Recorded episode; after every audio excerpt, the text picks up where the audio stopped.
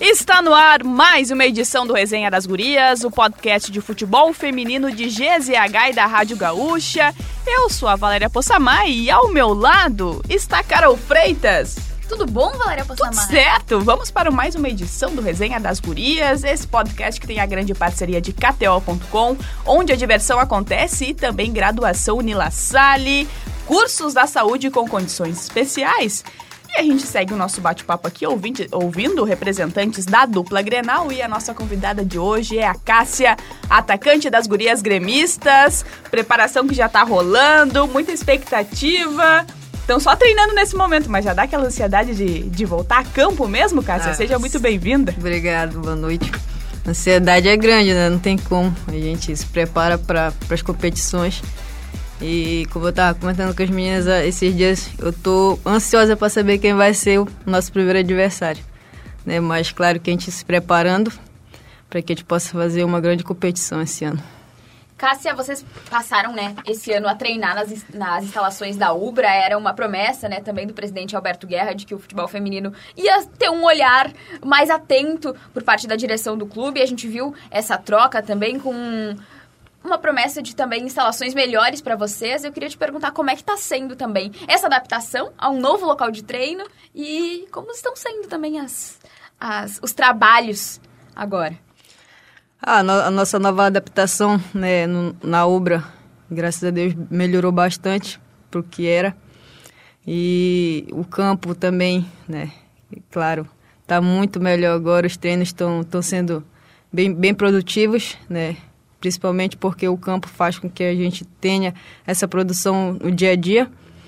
E o apoio do presidente e de todo o staff do Grêmio tem sido muito importante para a gente.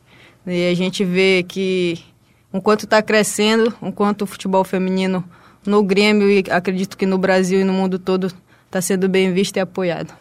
Acho que esse é um, é um bom ponto até, Cássia, porque vem aí a primeira competição do ano, que é o Campeonato Brasileiro, e a CBF até anunciou né, agora um investimento de, de 25 milhões, com premiações maiores, tanto para quem está participando ali da primeira fase, quando for avançando também, premiação também que ficou maior.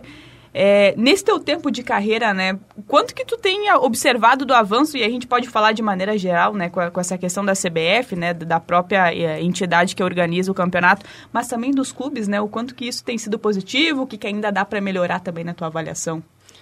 Tem crescido muito, né, como eu falei, e claro que ainda falta melhorar muitas coisas, né, mas do tempo que eu comecei para agora, eu acredito que a nova geração vai ter muita coisa boa ainda. Né? Acredito e confio que eu também ainda tenho aqui para o final da minha carreira uma parte boa de tudo isso.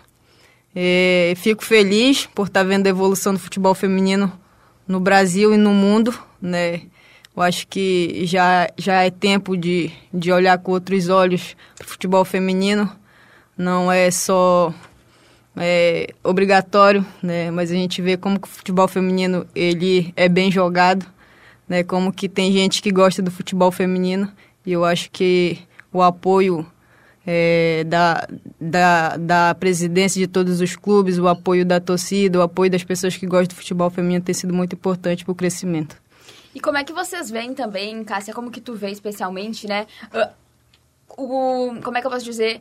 Como se fala mais de futebol feminino em ano de Copa do Mundo, que a gente teve, né, no ano passado, assim, olhares, mais olhares para o futebol feminino, e esse ano de 2024 também, que é ano olímpico, né? Então a gente vê uma visibilidade maior, pessoas que de repente não são tão engajadas com o futebol feminino, não assistem tanto, né, o futebol feminino, mas por ter a seleção brasileira ali envolvida, vestem mais a camisa. Eu queria te perguntar como é que vocês veem também isso nessa sequência. Copa do Mundo teve no ano passado, tem Jogos Olímpicos nesse ano também para fomentar mais, para que as pessoas se interessem mais por futebol feminino e nós vermos também, né, mais gente engajada também. Ah, é muito importante, né, pra gente, por ser a seleção feminina, né, ter pessoas representando a gente, mulheres guerreiras, né, algumas já se aposentaram, outras vão se aposentar, outras estão chegando, e é muito importante pra gente ver, né, uma Olimpíada, uma Copa do Mundo, e acredito que ainda vão ter várias outros, outras competições né, do futebol feminino, que assim como o masculino ainda vai crescer bastante, eu acredito nisso. e ter uma Olimpíada. E acredito que o Arthur Elias ele, ele tem inovado, né? Ainda tenho sonhos, tem meninas que ainda têm sonho também de vestir amarelinha. E eu acho que, que tem sido convocações importantes, tem sido meninas importantes, tanto, tanto meninas aqui do Sul, né? É, fico feliz por isso e acredito que esse ano é, muitas meninas vão ter oportunidade e acredito que é um grande incentivo para a gente, um ano de, de, de Olimpíada. E a gente acaba se dedicando um pouco mais porque a gente tem um sonho em vestir essa amarelinha. Você citou o Arthur Elias, né, Cássia? A gente fala, fala muito, né, da referência que, que ele criou aqui, especialmente no Brasil, né, pelo, pelo desempenho também com o Corinthians. Assim, a gente está acompanhando, né, a seleção, especialmente nesses dois jogos na Copa Ouro, que é início de preparação. Gostou do desempenho até o momento? Não, acho que dá para aproveitar esse gancho até para perguntar, assim, é, é, Claro que a gente fala, tá falando de clube, né? Você defende o Grêmio, mas também tá gostando da atuação da, da seleção, né? O que, que dá também, muitas vezes, uma jogada que um atleta faz, que olha, eu posso fazer esse drible, Sim. eu posso fazer essa jogada, né? O que vocês têm comentado entre vocês em relação à seleção? Ah, a gente, quando assiste o jogo, eu principalmente, eu acabo me vendo, né? Ali, quando, como você falou, quando acontece uma jogada. E exatamente eu estava assistindo esse jogo na madrugada de sábado para domingo. E aconteceu umas coisas lá, umas jogadas, e eu acabei pensando, cara, eu, eu posso estar ali, sabe? É claro que tem meninas que jogam muito, mas também tem meninas aqui de fora também que tem grandes talentos que, que pode ter essa oportunidade de vestir a camisa amarelinha. Não, eu tô, eu tô falando de, de olhar, né? Mas dá pra dar uma corneteada também, né? Olha, não, o, o, passe, não precisava ser assim, né? Poderia ser de outra maneira, mas... E tem os memes também, né? Pô, memes. aquele meme da Tassiane com a Linda Cássia. É, é o melhor meme que a internet criou nos últimos tempos. Mas, Cássia, a gente tava falando, né, sobre a seleção brasileira. Tu falou que tem esse sonho também de vestir a camisa. Talvez, né, agora na era Arthur Elias. Eu queria te perguntar quais são ainda outros sonhos que Cássia tem para realizar no futebol? Ah, o ano tá só começando. Além de, de vestir a amarelinha, né? Eu já vesti, graças a Deus, eu tive a oportunidade de vestir pela Sub-20. E tenho esse sonho de vestir pela profissional. Tenho o sonho também de ser campeã da A1, claro. Né, principalmente com o clube que eu defendo hoje. É, e acredito que esse ano a gente tem muitas coisas boas a viver, né? E eu confio muito no, no, potencial de cada uma das meninas que, que nos acompanham no meu clube. E eu acho que a gente, esse ano, tem uma grande esperança de, de fazer história e a gente está confiante. Claro, é um passo de cada vez, mas como eu falo para as meninas, não tem como a gente começar uma competição sem acreditar no que a gente pode fazer. Então acredito que a gente tem time para chegar numa final e acredito que, que a gente tem time para realizar esse sonho, não só meu, mas como de outras companheiras minhas. Queria até aproveitar, Cássia, para te perguntar assim, como foi esse convite para vir atuar no Grêmio, né? Essa relação começou lá em 2022, você também com contrato renovado. Porque é uma mudança, né? O Rio Grande do Sul, que tem, tem muito frio, especialmente, para quem vem do Belém do Pará. É, mas como é que foi essa adaptação também aqui, né? Ah, nós não estamos no centro, né? Mas o Rio Grande do Sul tem crescido especialmente com a força da dupla Grenal, que são os principais clubes aqui do estado. É, como é que foi esse convite para vir atuar? Como é que, tu, como é que essa, essa relação também tem amadurecido né, ao longo desses últimos anos? Ah, eu estava jogando a Libertadores pelo Havaí Kiderman em 2021, né? E quando acabou a competição da Libertadores, assim que acabou, eu recebi o convite é, do Grêmio, né? Até então eu estava sem empresário. E daí eu acabei conhecendo o Bruninho, que hoje é meu empresário, né? Conversou comigo, daí ele trouxe a proposta do Grêmio e eu acabei aceitando por ser um grande clube, né? E pela linda história que o Grêmio tem também, eu acabei aceitando e, e graças a Deus fui bem-vinda, né? Não só pelo pela comissão, mas pelas minhas companheiras também. Eu, eu falei para elas que né, em todo clube que a gente encontra é, um aconchego assim, como é aqui no Grêmio, e todos esses anos Vou pro terceiro ano, a terceira temporada no Grêmio. E todas as meninas que estão aqui estão chegando. A gente acaba sendo muito bem acolhida e eu acho que isso é muito importante para um clube. Pô, e foi uma adaptação rápida. No primeiro ano a Cássia foi artilheira. Pergunta se deu certo, pergunta se deu certo. Mas eu queria te perguntar também, Cássia, uh, tu citou ali, né, que tu disputou a Libertadores pelo Havaí Kinderman e a gente recebeu a Karina e a Marianita aqui. E a Karina falou, pô, por que, que, a gente não vai disputar Libertadores? E eu queria te perguntar a respeito disso também. Como é que uh, vocês uh, lidam também com essa expectativa de chegar longe no Brasileirão também? Quem sabe conquistar o título do Brasileirão e na temporada seguinte poder disputar a Libertadores também, né? Que seria inédito para o clube. É, ultimamente a gente tem comentado muito em relação a isso nos treinos, principalmente a Taisan. Né? Ela tem motivado a gente a acreditar na gente, principalmente acreditar no nosso potencial. Como eu falei, a gente tem potencial, tem time para chegar onde a gente quer. É claro que é um trabalho a longo prazo, né? Mas, como eu falei, não tem como a gente começar algo se a gente não acreditar, né? E a gente acredita muito e um, um dos nossos objetivos, né? Esse ano é estar é tá entre os oito, né? É classificar para a SEMI e assim, se Deus permitir, classificar para uma final do Brasileirão e ter a oportunidade também de jogar por esse clube na Libertadores. Claro que é, acho que às vezes os, os, erros, né, e as lições do, do passado, uh, elas podem servir para o próximo ano, né? E foi um ano é, de 2023 para o Grêmio, especialmente no brasileiro, que é, vocês não conseguiram é, classificar. É, mas é um, é um contexto em que o time teve muitas lesões, né? Sim. Depois a, a, na, tem um segundo semestre que tem a troca também do comando. Teve um ciclo encerrado com a Patrícia Guzmão, né? Depois de muito tempo. O que que, assim, Cássio, eu acho que dá para fazer especialmente esse recorte do brasileiro, né? O que que ficou, assim, o que vocês podem fazer de diferente agora, especialmente sob o comando da Taissan? Ah, é claro, ficou muitas coisas negativas, claro, né? Mas também muitas coisas positivas, como eu falei, em relação ao grupo o grupo, a gente, desde 2022, tem um grupo forte. É claro que a gente precisa é, ser trabalhadas de uma forma é, correta, de uma forma que todos pensem, pensem igual.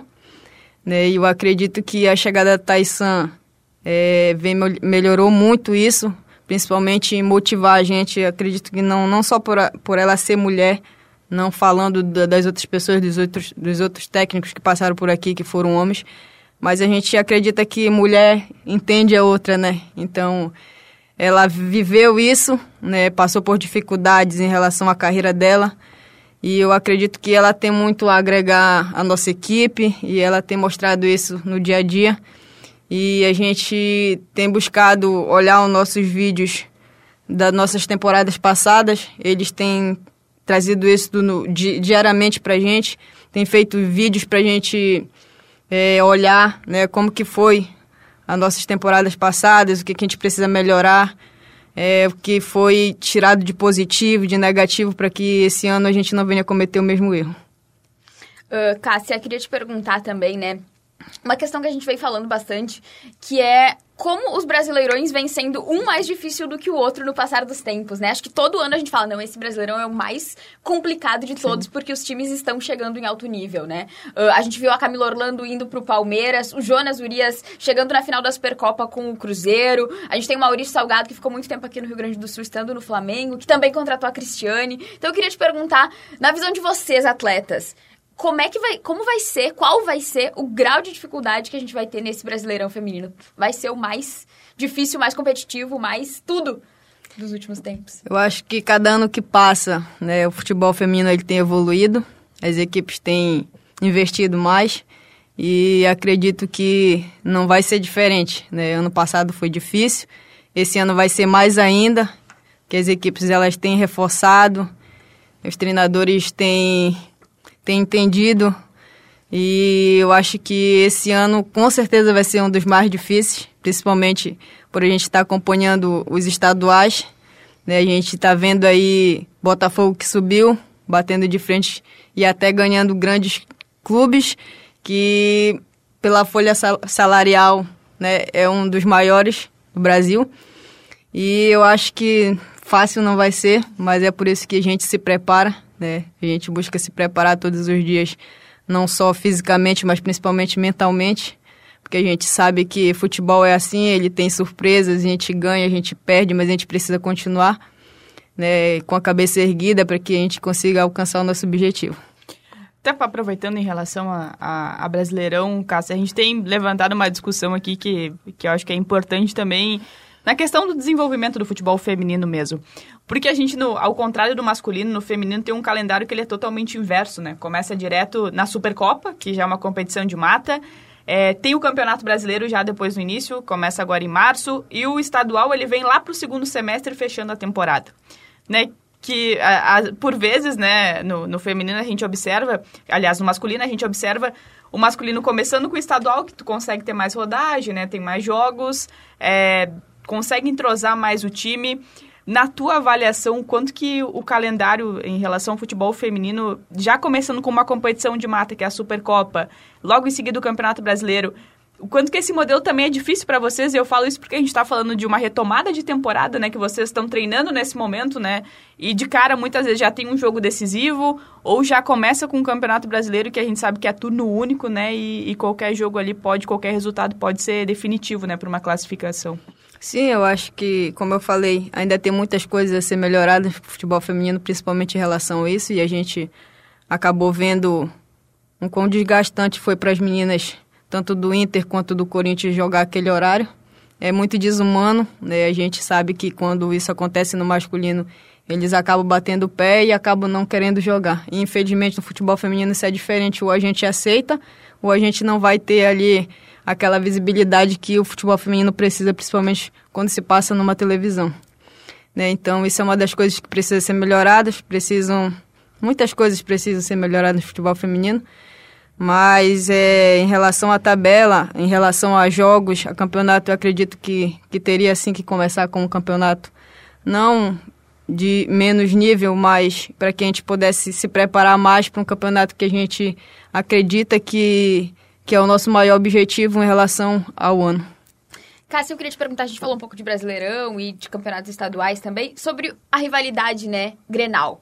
Tu não era daqui do Rio Grande do Sul, mas acho que tu já foi apresentada muito bem, né? Inclusive no é... domingo, né? a gente tava conversando. ao que é a rivalidade do clássico Grenal. Eu tava dando uma olhadinha nos números e das atletas do Grêmio, tu é a que mais marcou nos clássicos Grenais, né? Desde que os departamentos foram reativados lá em 2017. Então eu queria te perguntar, foi fácil a adaptação pra ti no clássico Grenal? Como é que... Como que é? Qual que é a diferença diferença de disputar um Grenal para disputar um outro jogo? Ah, vou, vou ser bem sincera, quando eu cheguei aqui, né, foi a primeira coisa que falaram.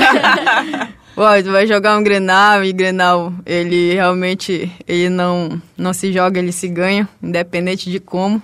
É, é o abre alas, Sim, né? É. independente de como, né? E eu, graças a Deus, eu fui feliz é, no, nas duas temporadas que passei, principalmente é, contra o meu adversário eu fui feliz em balançar as redes e, e eu espero que esse ano não seja diferente. Estou trabalhando para isso e minhas adversárias que me desculpem mais. vamos que vamos esse ano, vou continuar na, na artilharia. É, eu tava brincando de domingo, né? Até porque nós tivemos o clássico também pelo Campeonato Gaúcho, né? E a Cássia tava brincando, olha, a gente acompanhou, né? No caso do clássico no futebol masculino. É, e, e até, Cássia, assim, a, a, gente falou, né, da relação do Grêmio investindo mais. Teve até uma visita também do presidente, Sim. né, e, e, da sua esposa. Quanto que essa proximidade também, né, de, de ter o, o presidente, né, a, o Grêmio também que tem estruturado melhor o seu departamento médico para ter o, os mesmos benefícios. A gente viu vocês também, né, nessa abertura de temporada também cuidando da saúde da mulher, que eu acho que é um aspecto que muitas vezes ele acaba passando, né, quando a gente fala da preparação do futebol feminino o quanto que isso é decisivo também para preparação para vocês, especialmente também esse ponto, né, de cuidar da saúde da mulher, né, já que estamos falando também de, é, de corpo masculino e corpo feminino, né, na modalidade. É muito importante né, a gente ter uma pessoa como o presidente nos visitando, é, vendo que realmente ele tá, tá junto com a gente, né, independente se seja na, na vitória ou na derrota, quando ele sempre encontra a gente, ele sempre fala que ele vai apoiar independente de como, né? Como eu falei, na derrota ou na vitória ele vai estar sempre ali. E isso foi uma das coisas que, que mudou quando a gente chegou, começamos a fazer alguns exames que, que a gente não fazia, que realmente é muito importante para nós mulheres. Né? E a gente acaba, isso acaba motivando a gente, né? Como eu falei, vendo a presença dele, vendo que ele realmente está apoiando. Isso acaba dando uma motivação a mais para que a gente possa ir para os treinos né, mais feliz, né, acreditando e pensando que, que coisas melhores virão. Cássia, eu queria te perguntar também. A gente sabe que no ano passado, no finalzinho, acho que em outubro, tu passou por um procedimento cirúrgico. Eu queria perguntar como é que tu tá 100% já dando a vida nos treinos, como é que tu tá fisicamente? Ah, graças a Deus eu, voltei 100%, né? Fiquei muito triste de ter ficado fora das duas finais, né? Principalmente no Grenal. É, tava doida lá em cima da bancada querendo, querendo sub, me jogar de lá para dentro do campo, mas Deus sabe de todas as coisas né? E graças a Deus eu já voltei 100% para poder ajudar a minha equipe esse ano. Falando até em relação à equipe, né? No mercado também tem a questão de saídas, chegadas, e, e, foi um Grêmio, né, que tem diversas meninas chegando, né? Atletas mais experientes, mas também muitas atletas da base, né, que subiram. Como é que é essa relação também, Cássia, dessas meninas que você também tem essa experiência, né, de carreira, mas de ver a Júlia Martins, né, que é, que é uma jovem que subiu, é, de outras meninas que estão ganhando, né, oportunidade no principal, como é que é essa troca também entre vocês? Ah, tem sido muito boa, né, principalmente, eu acho que independente de, de idade, a gente acaba aprendendo, né, elas têm algumas coisas para ensinar para a gente, a gente tem algumas coisas para ensinar para elas, e o convívio com elas tem, tem sido bem bom, elas têm é, ouvido, têm aprendido e eu acho que isso tem ajudado muito elas em relação é, a, a, jogos que elas estão fazendo, estão ficando mais maduras, não pela idade, mas pela experiência que elas estão tendo é, em relação a conviver ali com a gente. E é muito, é muito gratificante e muito bom ver é, elas felizes ali, é, fazendo o que a treinadora pede para elas fazerem eu acho que isso só tem a agregar muito na carreira delas. Cássia, como, como que tu começou no futebol? Eu, a gente estava olhando o material que o WP mandou uh, e dizia lá que tu saiu de casa aos 15 anos para jogar pelo Remo. Sim. Como é que foi, assim, o teu inicinho na carreira e essas dificuldades também, né? Porque, pô, 15 anos é uma criança praticamente, né? Como é que... O que que tu passou, assim, pra estar tá onde tu tá hoje? Ah, eu tenho uma família muito grande, né? Todos jogam futebol. É, infelizmente hoje eu não tenho mais meu pai, que foi um dos maiores incentivadores na minha carreira. É, mas eu, sou muito grata a Deus pela família que eu tenho, eu sempre falo isso. Para onde eu vou, é, eles são meu combustível, minha energia. Para me estar aqui, acho que só a gente sabe o que a gente passou. E eles sempre falam para mim que eu sou o orgulho deles, né, que era um sonho que cada um deles queria realizar, mas infelizmente ou felizmente eles não conseguiram. Como eu falei, Deus sabe de todas as coisas. E em 2014, não, 2010, se eu não me engano, é, a minha irmã ela já jogava, né? Ela é mais velha que eu, ela já jogava, jogava no Clube do Remo, que é de Belém do Pará. E ela acabou me levando com ela, né? Eu estava estudando ainda. No começo foi muito difícil, mas é, foi uma, uma pessoa que me incentivou muito, que sempre segurava ali na minha mão, né? Independente, é, a gente nova acaba não entendendo muitas coisas, principalmente quando um técnico briga, quando ele quer ensinar, mas a forma que ele ensina, a gente acaba achando que é mal pra gente e eu acabava querendo desistir. Mas ela sempre estava ali do meu lado, me incentivando, a minha família também. Meu pai sempre estava ali querendo ver nossos jogos, sempre que possível ele ele estava lá, minha mãe também. E no começo a gente jogava ali por dinheiro de passagens, né? Ah, você vem treinar, eu te dou cinco reais para você vir treinar. E a gente acabava pegando ônibus todos os dias e acabava tendo que ir para a escola à noite. E eu tive até que fazer algumas vezes faxina, né, para mim para mim me manter na cidade, porque minha família ela é do interior, duas horas de Belém do Pará. E, e a gente acabava, não só eu, mas algumas meninas que jogaram comigo, acabava se reunindo e a gente acabava é, conseguido algumas faxinas para fazer para a gente se manter na cidade, para a gente pagar a passagem. E eu, eu, sou muito grata a Deus por tudo que Ele tem feito na minha vida e eu acabo pensando muito, meditando é, que eu muitas das vezes tinha que jogar futebol de areia, só site, num dia só para me poder ganhar ali 50 reais, né, para me poder é, minha mãe no final de semana. E hoje é, ter o que eu tenho é, é é, inexplicável, é só Deus mesmo. É por isso que eu valorizo muito o que eu tenho hoje, é por isso que sempre quando eu falo, eu falo da minha família, porque é, sem eles eu não estaria aqui. E eu sempre me emociono porque eu falo para eles que é muito ruim a gente sair de casa, ficar longe da família, perder momentos. A gente acaba perdendo muitos momentos. Mas Seu o relato sacrifício... é mais do que mais do que necessário, Cássia, mais do que necessário. E a gente vê, né, a gente conversa com, com as meninas e a gente vê como que o apoio da família, desde o começo, assim, faz com que as meninas cheguem onde elas estão hoje, né? Que é jogando na elite do futebol brasileiro, vestindo grandes, grandes camisas, as maiores camisas que a gente tem aqui no país. E como o, o incentivo lá no comecinho de os pais, por exemplo, irem assistir a um jogo, ou levarem num treino, ou dizerem, não, não desiste, é o teu sonho, tu vai conseguir, a gente tá aqui contigo para te dar esse apoio. Então, às vezes, uh, não. Quando tu, quando tu tá começando, tu não imagina, né? Sim. O que vai acontecer ali na frente. Mas eu fiquei curiosa pra saber se essa irmã, se essa irmã ela continua jogando. Que é, primeiro que eu quero saber o nome dessa irmã também. Não, ela aposentou já. Na verdade, todos eles, né? Todos os meus irmãos, todos jogam bola. Então eu tenho três irmãs, somos dez filhos. Então, Caramba, dá O um. Natal, o Natal é bastante Não, dá quase um time. somos dez filhos, são quatro mulheres e seis homens. Todos jogam futebol. Mas eh, tiveram que parar né, para trabalhar, sustentar a família deles. Então, futebol, para eles, não acabou não dando muito certo. E de casa, eu sou a única que, que jogo profissionalmente. Que bacana. E então é por isso que eu penso, como eu falei, é sempre eu penso por eles porque foi o sonho deles, foi o sonho do meu pai, foi o sonho da minha mãe, foi o sonho dos meus irmãos e eles não puderam estar onde eu tô, então eu preciso fazer por eles também. Bom, então a gente já sabe que nas férias a Pô, é Cássia, ela... uma É, não, Dez já- irmãos. A Cássia já tem um compromisso que é jogar bola com, com o pessoal. Mas até, Cássia, aproveitando assim, né, na tua função mesmo, né, de goleadora, é, já, já em casa, assim, desde o início já era, já chegou a jogar no gol, porque às vezes a gente ouve algumas histórias, né, não, eu jogava no A Isa Arras gol. contou pra nós que começou jogando como centroavante. Quem sabe Zague- a é Cássia zagueira. começou como zagueira. Não, comecei como atacante. comecei como atacante e tô até hoje. Já passei por algumas outras posições, mas é atacante para mim é, é a principal. Tá aí, então, portanto, a goleadora da, da família, né?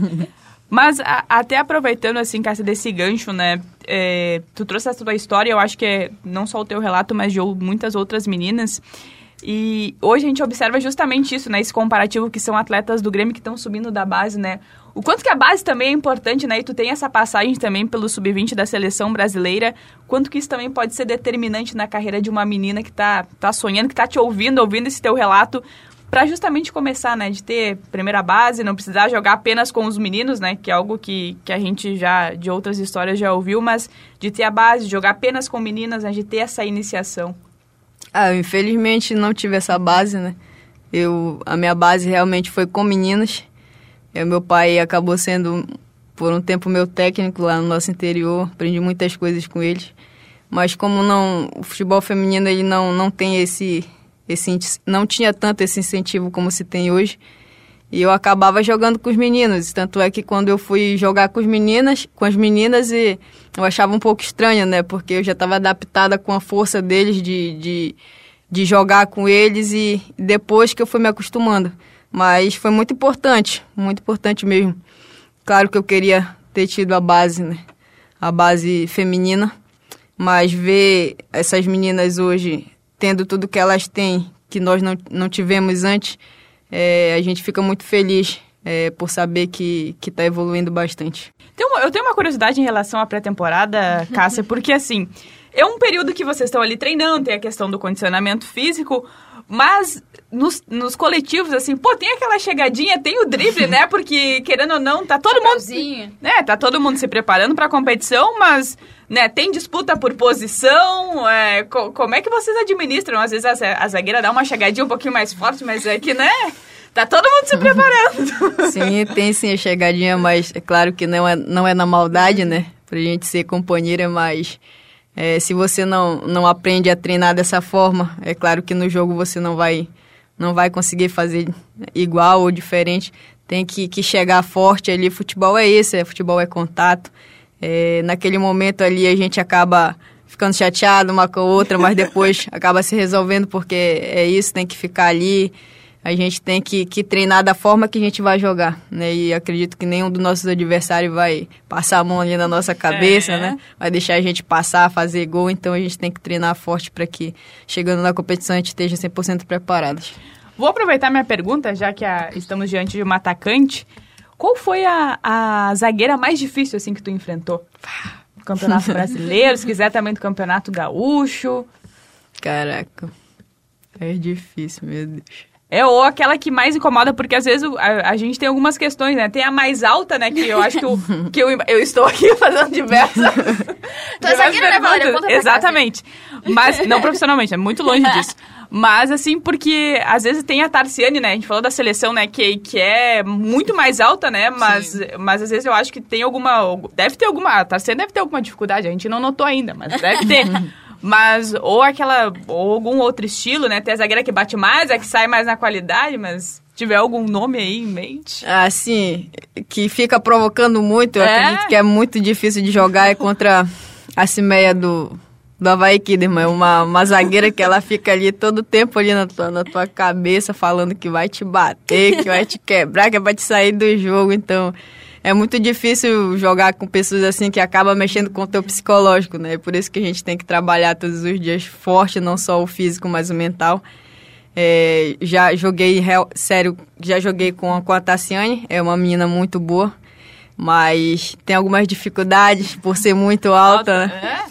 É? E a gente baixinha ali acaba tendo, acaba tendo algumas vantagens, mas eu acho que das mais difíceis mesmo é a Cimeia por ela acabar falando muitas coisas pra gente entrar na nossa cabeça. São alguns bastidores que a gente não consegue contar durante o jogo. Olha, é, é isso. E nem nas entrevistas ao longo do ano, só parando aqui pra uma resenha. Exatamente. Mesmo. Mas a Valéria perguntou qual que é a zagueira mais difícil. Enquanto ela perguntava, eu tava pensando qual que é o gol mais bonito, então, que tu já fez, Cassi. Tu já parou pra pensar nisso? Tem um top 3, assim, na tua cabeça?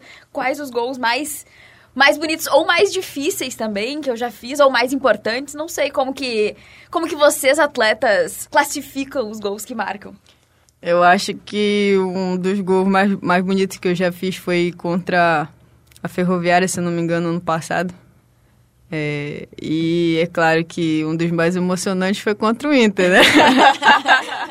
Ali na arena, na final, acho que esse dia é, não tem como esquecer ficou marcado na, na história. Toda a torcida ali apoiando a gente. Para mim, é, esse contra a Ferroviária e contra o Inter foi os mais marcantes na minha carreira. Pô, é isso aí.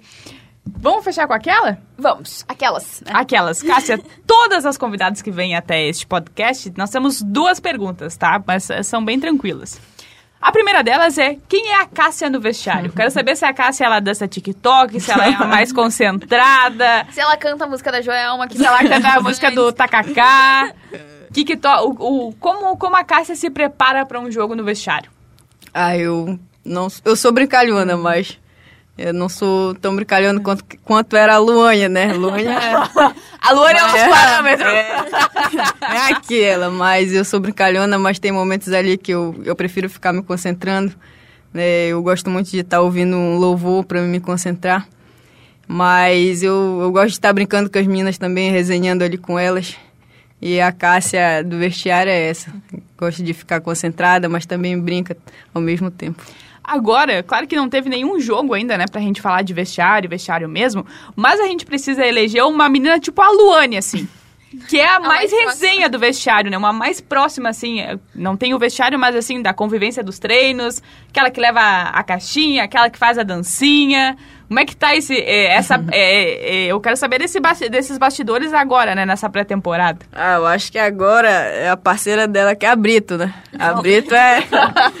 É tiktokeira, é. Brito leva o som, dança, pode ser onde for, a garota tá ali dançando, mas é, depois da Luane, a Brito é a que mais anima ali o vestiário. Bom, então nós temos um nome do vestiário do Grêmio, que é a Brito. Exa exatamente. Então, é, essa aí a gente vai, vai deixar na nossa agenda aqui também para conversar, viu, Morgana? Essa aí é a, é a próxima. Mas, Cássia, muito obrigada por esse bate-papo. Muito bom ouvir tua história, conhecer um pouco mais.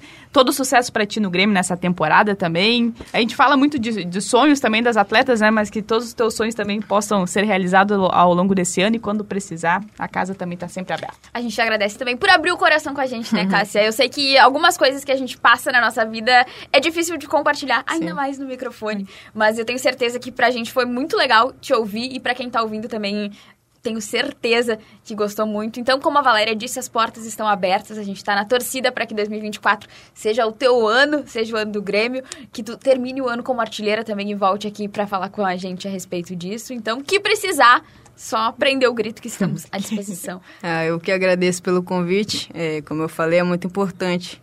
É, e a gente fica feliz em ser convidada, principalmente um, um programa né, que fala do futebol feminino. Isso incentiva muita gente. E nós atletas somos gratas a, por existir mulheres como vocês, pessoas como vocês, que apoiam o futebol feminino. E pode acreditar e, que, e a torcida do Grêmio também, que esse ano a gente está trabalhando muito forte para que a gente possa é, dar maiores orgulhos para eles.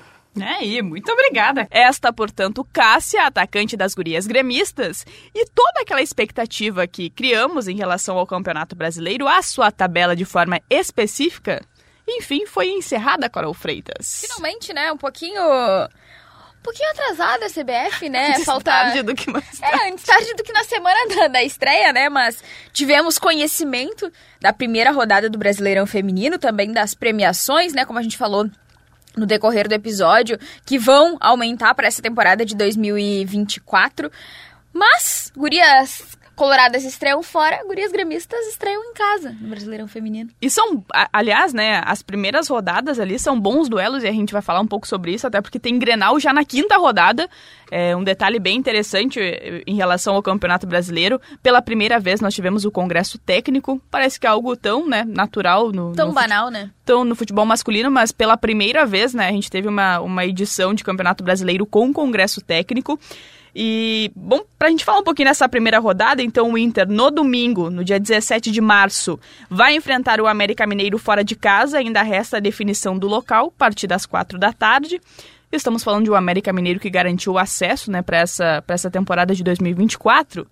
E... A Aninha, inclusive, que né, a gente ah, conhece por ter jogado no Flamengo, estava no Juventude na última temporada, está no América, então vai ser o... Vamos reencontrá-la nessa rodada contra as Gurias Coloradas. Um detalhe bem observado. E o Grêmio, daí na segunda-feira, às 8 horas da noite, falta indo local, o Grêmio recebe o Corinthians. Expectativa de ser na arena, então, será? Olha, uma boa. Uma boa questão, hein? E vai ser um jogo transmitido, né? Segunda-feira. Sem local noite. definido, me cria uma esperança, assim, de que as gurias gremistas já iniciem a temporada jogando no estádio. E o Corinthians, hein? O Corinthians gosta de vir ao Rio Grande do Sul, hein? o Corinthians acabou ah. de ir embora, né? Acabou a Supercopa, já tá voltando pro, o, des Rio o destino é algo, né? Especialmente no futebol. Mas, portanto, esta primeira rodada para a dupla Grenal. Aí, na segunda rodada, nós teremos Inter e Fluminense, né? Jogando aqui no Rio Grande do Sul. Botafogo e Grêmio, aí um detalhe bem interessante, até para trazer o dia, né? Dia 20 de março, portanto, Inter e Fluminense, no dia 21, Botafogo e Grêmio. E aí, nesse momento, nós temos na tabela da CBF jogo no Newton Santos, no Engenhão. Inclusive, acho que vai ser a primeira vez que o Grêmio feminino vai atuar no Engenhão. E o Botafogo que vem mandando, né, alguns jogos já no estádio principal acompanhei alguns jogos da Copa Rio, se eu não me engano, que as gurias tinham, ou do, ou, ou do Carioca, agora não lembro exatamente qual do, das competições. Recente, é. Mas das gurias jogando já no estádio principal. Então acho que é uma atenção que o Botafogo tá dando, né, pro futebol feminino, depois de, junto com o América também, ter conquistado essa vaga pro acesso. E é um time também, né, a gente chegou a entrevistar a irmã uhum. gêmea da Natânia Chay, uh, que joga no Botafogo. Então tem várias meninas, né, a gente entrevistou a Marisanella também, que está no sub-20 do Botafogo. Várias gurias que a gente conhece estão ali no Clube Carioca, então vai, vão ser vários, né, reencontros. Se eu falei que com a Aninha seria um reencontro, nesse jogo contra o Botafogo serão vários. E aí a terceira rodada, começando no dia 23, aí estamos falando do mês de março, Cruzeiro e Inter, jogo em Belo Horizonte. Estou muito curiosa para esse duelo, especialmente né, pelo trabalho do Jonas Urias né, com o Cruzeiro. Então, estou na expectativa. E o Grêmio que vai receber o Fluminense no dia 24. Então, Para ver como, é, quando a gente fala né, de times de camisa, é só o que a gente está observando uhum. nesse momento aqui em relação às primeiras rodadas. Na quarta rodada, no dia 28 de março, Grêmio e Palmeiras. Jogo com mando das gurias gremistas. E eu tô deixando indefinido porque ainda não tem o local, né, desses jogos. Acho e que é... nenhum jogo das gurias gremistas tem o local definido, né? Há uma tendência, né, que seja uh, no realizado CT no CT Dourado, Dourado né? exato. É. Até porque quando, a gente, quando as gurias tiveram aquela mudança pro, pro centro de treinamento da Ubra, a gente até questionou, né, vamos mandar os jogos aqui? E nos foi dito que a expectativa era de que, pelo menos num primeiro momento, elas não realizassem as partidas lá. Então, Até que porque tem uma questão de, libera CT, de né? questão do, acho, do, do da, da liberação, né? né? PPCI e tudo mais. Então, e aí nós teremos, atenção torcedores do Inter, no dia 29 de março, Corinthians e Inter, jogo em São Paulo. Bom, então até aqui, olha, a rodada, a, a, o início do Campeonato Brasileiro para a dupla Grenal, ele é bem, bem interessante, né? Bem interessante para dizer um pouco complicado também. E aí, na quinta rodada, senhoras e senhores, anotem esta data. 12 de abril, uma sexta-feira, 7 horas da noite, clássico Grenal, comando das gurias coloradas. Ainda não tem o local definido, mas aí mas a expectativa é de que seja no Beira Rio, né? Até porque a maioria dos jogos das gurias coloradas que já tem o local definido, já estão detalhados ali na tabela da CBF, estão para o Sesc Protásio Alves. Então, no ano passado as gurias é, acabaram não jogando lá, né? né? Por conta do, dos laudos da CBF, enfim, que faltavam. Então, nesse ano, o Inter volta a jogar no Sesc, mas esse jogo, especialmente, tem o a definir. Então, a expectativa, pode que seja em um grande palco, né? É, e até em, em relação ao Campeonato Brasileiro, que tem uma, uma pauta importante, é, que a, entre os diversos investimentos que foram feitos pela CBF para essa edição, uma delas é que teremos VAR a partir da fase de, a fase de quartas de final. Todo, toda a arbitragem custeada pela CBF. Então, isso coloca, de uma forma um pouco até, até obrigatória, que apenas nos estádios que né, têm essa capacidade de receber a uhum. arbitragem de vídeo. Então, vamos lá, né? Esperamos que a dupla Grenal coloque os jogos, né? Até porque a gente está falando de uma fase de mata-mata. Claro que depende da questão da classificação, mas, né, uma, em uma projeção da dupla Grenal jogar nos principais estádios esses duelos de mata, é, até porque precisa em relação à, à questão da arbitragem. Então, eu, eu, eu estou na expectativa. Eu acho que mais do que necessário colocar já os jogos da primeira fase nos principais estádios, né? Começando pelo clássico Grenal, que já é na quinta rodada. Até para ter uma ambientação, né? Porque a gente sempre fala, ah, é necessário que as equipes joguem nos principais estádios, mas a gente vê isso acontecendo só em, quando é final. É fomentar, né? É, é fomentar. Então, acho que né, as gurias coloradas, e pra ser justa, né, jogam muito mais vezes no Beira Rio do que as gurias gremistas jogam na arena. Então, e a gente sabe também que a arena uh, não é, é um não é a, o clube não é o gestor, Exatamente, né, não é o Grêmio que decide, né? Enfim, tem que ter toda uma negociação lá com quem manda. Mas, pô, um esforcinho, né, também. Tá começando é. a temporada, tem o calendário de jogos ali, dá pra é que o que, o que deixa, acho que o torcedor, né, e até a gente que acompanha, é que o, a final do Campeonato Gaúcho foi colocada como um evento que não se esperava, né, no final do ano passado, é. né? Sendo que quando a gente fala de futebol, né, nós estamos falando de futebol feminino e futebol masculino, né? Que isso também fique bem, bem claro, até porque para a gente ter realmente a presença de público, isso precisa ser fomentado. Então, né, mais do que na hora de criar realmente, né, de, de promover é, os jogos nos principais estádios justamente para que tenha a presença de público. E até para que seja um costume para o torcedor, né? Ah, hoje tem Não, jogo próprio, das gurias próprio ali. Time, pronto, próprio deu. time. É, a gente já ouviu aqui diversas vezes, né? O tamanho da importância e o peso que tem para as atletas, né? De ter o torcedor ali, não importa quantos torcedores, mas de ter, né? A gente brinca até, até a cobrança, né? As atletas falam isso porque é sinal que tem torcedor acompanhando. Ainda em relação ao Campeonato Brasileiro, uh, a gente comentou em relação aos investimentos, 25 milhões para essa edição de 2024. E aí tem já uh, o detalhamento das premiações, 300 mil para cada time que vai participar né, desta primeira fase. E aí, 100 mil para quem passar para as quartas, mais 100 mil quem passar a semi, mais 100 mil também para quem conquistar os quatro times finalistas da, da competição. Então, chama realmente a atenção também esse investimento né, da, da CBF. Especialmente para os times participantes, né? Porque a nossa colega Cintia Barlin até trouxe que na última temporada pela participação, para os 16 times era destinado 30 mil reais. Então, de 30 mil reais para 300 mil reais é um salto enorme, né? A gente sabe, claro que sabemos, que ainda são valores que. É uma né? disparidade, né? É, uma disparidade muito grande quando a gente compara com o outro naipe, né, do, da disputa do Brasileirão. Mas é um crescimento, é uma evolução e a gente gosta de olhar com um, um olhar positivo para essas pequenas coisas que, né, ajudam, que, enfim, dão já, afinal, né, o Brasil, a CBF gosta tanto de dizer que quer receber a Copa do Mundo, que é preciso, né, então fazer algum investimento e não só ficar no, no papo. E até uma notícia também positiva é que normalmente a, a, o valor da premiação ele era revelado sempre antes da decisão, né? Então, Sim. agora temos o valor fixado de um milhão e meio para a equipe que levantar a taça e a equipe vice-campeã vai receber 700 mil reais. Então, parabéns, CBF!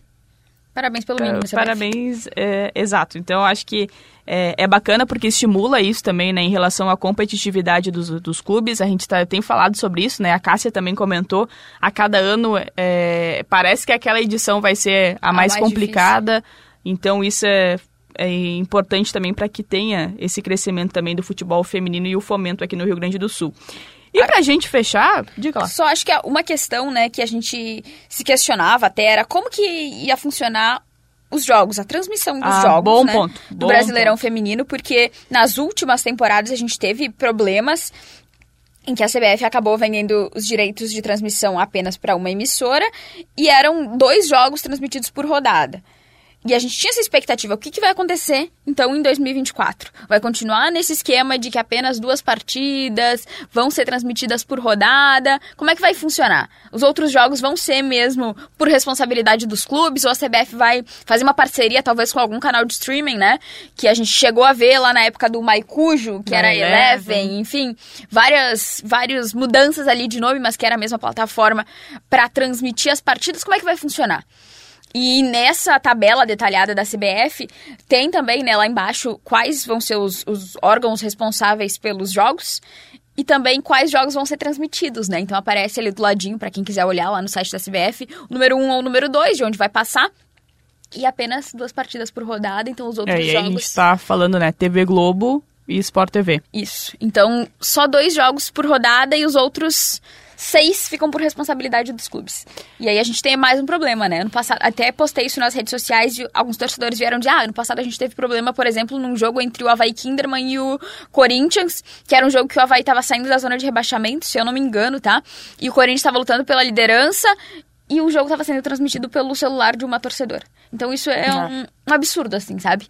E, enfim, é porque aquilo, né? A gente está exaltando aqui o investimento, mas é, a transmissão ela também está dentro disso, né? Até porque está mais do que na hora que o futebol feminino ele seja é, tratado também com uma questão de, de, patrocínios, né, da visibilidade, até porque a gente fala muito do direito de imagem, né, e uhum. até, isso, até esse momento a gente não falou sobre isso em relação ao futebol feminino aqui no Brasil. E eu acho que também fica uma brecha para nossa crítica, para nossa reclamação e dos torcedores e de quem, enfim, fomenta o futebol feminino em relação à CBF, porque a Federação Paulista, por exemplo, consegue transmitir todo o Paulistão feminino, todos os jogos, até dos times mais humildes, tem transmissão, tem imagens. Então, como é que a Federação Paulista, que é muito menor, né, se a gente comparar com a CBF, que é nível nacional, consegue fazer isso e a CBF não consegue? Então. É aquilo também, né? É de você querer fazer. Exatamente. E a gente pode colocar também um ponto de que os jogos do Paulistão também são vendidos, então também tem ali, né, um, um interesse. Então, jo esses jogos vão ser transmitidos? Vão. Tá, esses aqui vão sobrar, a gente pode transmitir? Sim, então, né?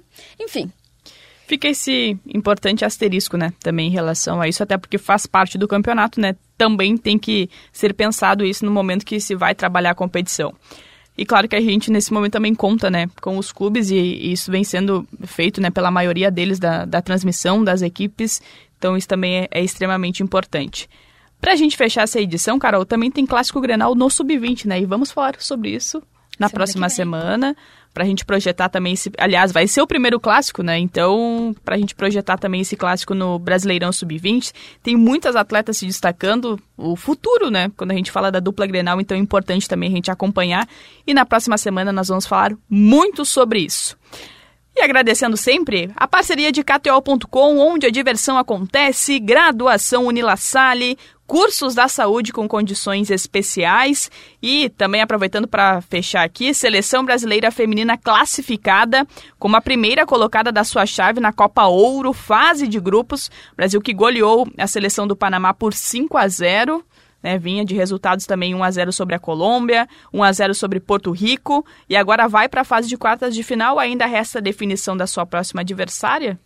Mas Finalmente, né? Veio aquele placar, Aquele né? E o Arthur esperado. Elias, que vem rodando bastante o elenco, chegou a rodar até a goleira, né? Botou até a Barbieri pra jogar esse último jogo. Então, sou agora, agora tô mais confiante. Depois daquele 1 a 0 sobre Porto Rico ficou Fiquei com o É, pé atrás. estávamos Talvez ali, os mas- dois. mas o grupo que está sendo formado especialmente para a disputa da, da- das Olimpíadas de Paris. Carolzinha, voltamos semana que vem. Vamos que é azul!